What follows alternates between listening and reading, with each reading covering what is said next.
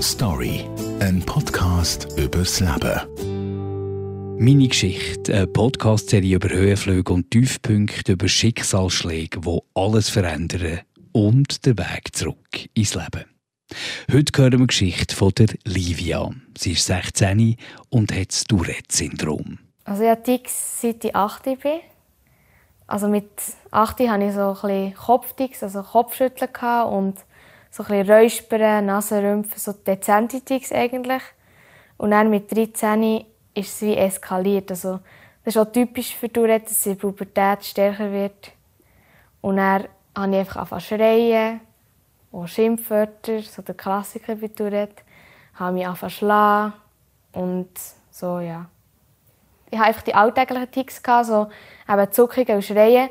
Aber ein Tick anfällt, das ist dann etwas anderes. Das, kommt, das ist so eine Serie von Ticks, also, wo ich mich nicht mehr, also fast nicht mehr haben kann, wo ich wirklich nur noch zucken und nur noch schreien und nur noch schlagen und nur noch beißen. Also mich selber beißen. Ja, meistens fängt es an mit, mit einfach so ein hier draufschlagen, also ein bisschen so. Und dann wird das auch mehr und dann fange ich mit der Hand gegen irgendeinen Gegenstand schlagen. Und dann kommt der Kopf gegen irgendwelche Gegenstände und dann, dann eskaliert es einfach irgendwie. Also dann irgendwann also ist wie, wenn ich Juckpulver in der Ader hätte, zappelt es nur noch, dann schlägt es nur noch, also so. Ich hatte ganz viele blaue Flecken und nicht nur so kleine, wirklich so riesige Dinger. Ich hatte Hirnerschütterungen, ziemlich viel, weil ich halt den Kopf gegen die Wand geschlagen und so. Ich hatte Schleudertraumas, weil ich so, so fest den Kopf hin und her geschleudert Und ich hatte auch Bissverletzungen von mir selber beißen halt. Ja. Also mit 13 war echt klar, es geht nicht mehr daheim. Und ich hatte nicht wirklich die Wahl. Gehabt. Und ich bin eigentlich in die Psychiatrie gekommen. Eigentlich bin ich in die Psychiatrie gekommen, weil es keinen anderen Platz hatte, wo meine Bedürf meine Bedürfnisse entsprochen Also, es hat ein Ort müssen sein, wo, wo ich Betreuung hatte, rund um die Uhr. Und es, also nicht, also ich habe eigentlich nicht unbedingt Psychotherapie gebraucht, aber es hat echt keinen anderen Platz gegeben, weil das somatische Spital hat mich eigentlich nicht mehr genommen. Also das Tourette-Syndrom ist eine neuropsychiatrische Erkrankung, die sich durch motorische und vokale Tics äußert. Also durch Zuckungen oder durch Laut, die man vor sich gibt. Und man kann das eigentlich nicht wirklich kontrollieren. Man kann es bis zu einem gewissen Punkt kontrollieren. Also man kann es ein unterdrücken, also rauszögern eigentlich. Und, aber irgendwann muss das also raus. Also die Ärzte waren sicher mit so einem Fall wie mir überfordert gewesen weil sie halt noch nicht so genau wissen, was beim Tourette abgeht. Und auch nicht so genau wissen, also, also, sie, also so ein Fall ist halt sehr selten. Und das ist jetzt nicht so der klassische Tourette-Fall. Ja, also in meinem schlimmsten, in meiner schlimmsten Phase hatte ich wirklich zum Teil stundenlang so Anfälle gehabt und da habe ich eigentlich, also, also man hat mich wirklich fast nicht mehr können haben. Es war so schlimm gewesen. Und ja,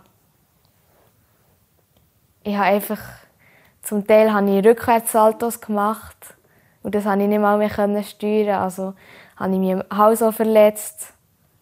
Also man muss sich vorstellen, wenn man hinter auf den Kopf geht, dass das nicht so gesund ist. Und dass es sehr schmerzhaft ist und recht gefährlich. So. Ja. ich bin sehr oft fixiert worden, also zum Teil tagelang, nächtelang, weil man es einfach nicht mehr handeln konnte. Also man konnte mich nicht mehr mit Medikamenten ruhig stellen, man konnte mich nicht mehr festhalten und dann hat man auch keinen anderen Weg gesehen, als mich einfach zu fixieren. Und das war auch sehr traumatisierend. Also, es geht mir ab und zu immer noch nachher ja, also so eine Fixierung ist, also da wird man einfach praktisch ans Bett gebunden, mit so Gürteln so breiten. Und man kann einfach man ist einfach wirklich komplett an der Welt ausgeliefert.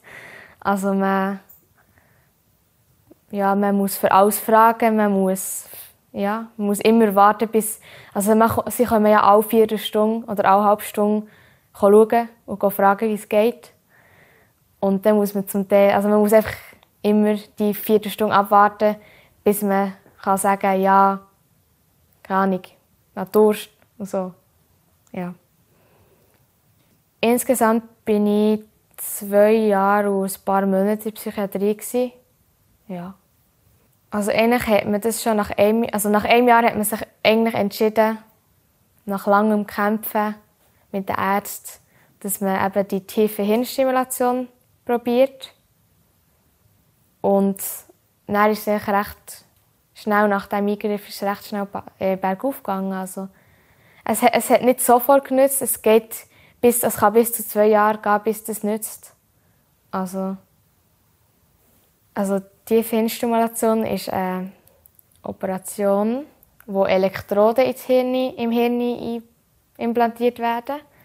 Also ja, hier so Elektroden, die etwa so bis hier, bis hier im Hirn sind. Und dann geht hier das Kabel ab und zu hier, also hier ist eine Batterie, wo dann Strom drauf auf die Elektroden gibt. Eigentlich, also man ist sich noch nicht so ganz sicher, was, was das überhaupt macht. Man hat einfach herausgefunden, dass es wirkt. Aber äh, es tut, meine Theorie ist also, es tut, glaube einfach ein Hirnareal, also dort, wo, es eben, wo man das Gefühl hat, dort kommt das Tourette her, tut es einfach ausschalten, also tut es eliminieren wie. Und dann sucht sich das Hirn einen anderen Weg, dass es die Funktion kann aufrechterhalten glaube So irgendetwas. also normalerweise macht man die Operation ja im Wachzustand. Also so bei Parkinson macht man das also echt unter Lokalanästhesie. Aber bei mir, durch meine Ticks, war es nicht möglich. Gewesen. Und dann hatte ich einfach eine Vollnarkose. Also, anders wäre es nicht gegangen. Ja. Für die Operation musste ich die Haare abrasieren, aus hygienischen Gründen. Und das habe ich echt mega cool gefunden, weil es war so wie ein Neuanfang. Also, Haar weg und Nerven. Also, es war so ein, ein Zeichen für einen Neustart. Und ich hatte überhaupt keine Mühe damit. Sie wachsen ja wieder im Innen. Und das hat meine Mami gemacht. Und ich habe noch meine ganze Familie eingeladen. Also mein Bruder ist gekommen, mein Vater ist gekommen und mein Grossi ist gekommen. Und meine Mami hat sie dann abrasiert. Ja, das war mega cool. also recht, jetzt habe ich recht wenig Ticks. Jetzt ist wirklich eine der besten Phasen seit eh und je. Also das ist wirklich so gut wie noch nie mit den Ticks. Also eigentlich habe ich nur noch so ein Kopfbewegungen und manchmal so ein bisschen, wenn ich so allein in meinem Zimmer bin, habe ich manchmal noch so ein bisschen Augenbewegungen oder so. Aber es ist eigentlich wirklich fast nicht mehr. Die Ticks, die ich jetzt noch habe, stören mich überhaupt nicht. Also, ich habe ja das ganz andere Extreme gehabt. Also, ich bin glücklich, dass es so wenig sind, so wenig Ticks. Also, im Moment bin ich im Gimmer und ich würde gerne Medizin studieren und dann anderen Leuten mit so ähnlichen Problemen wie ich habe, helfen. Story, ein Podcast übers Leben.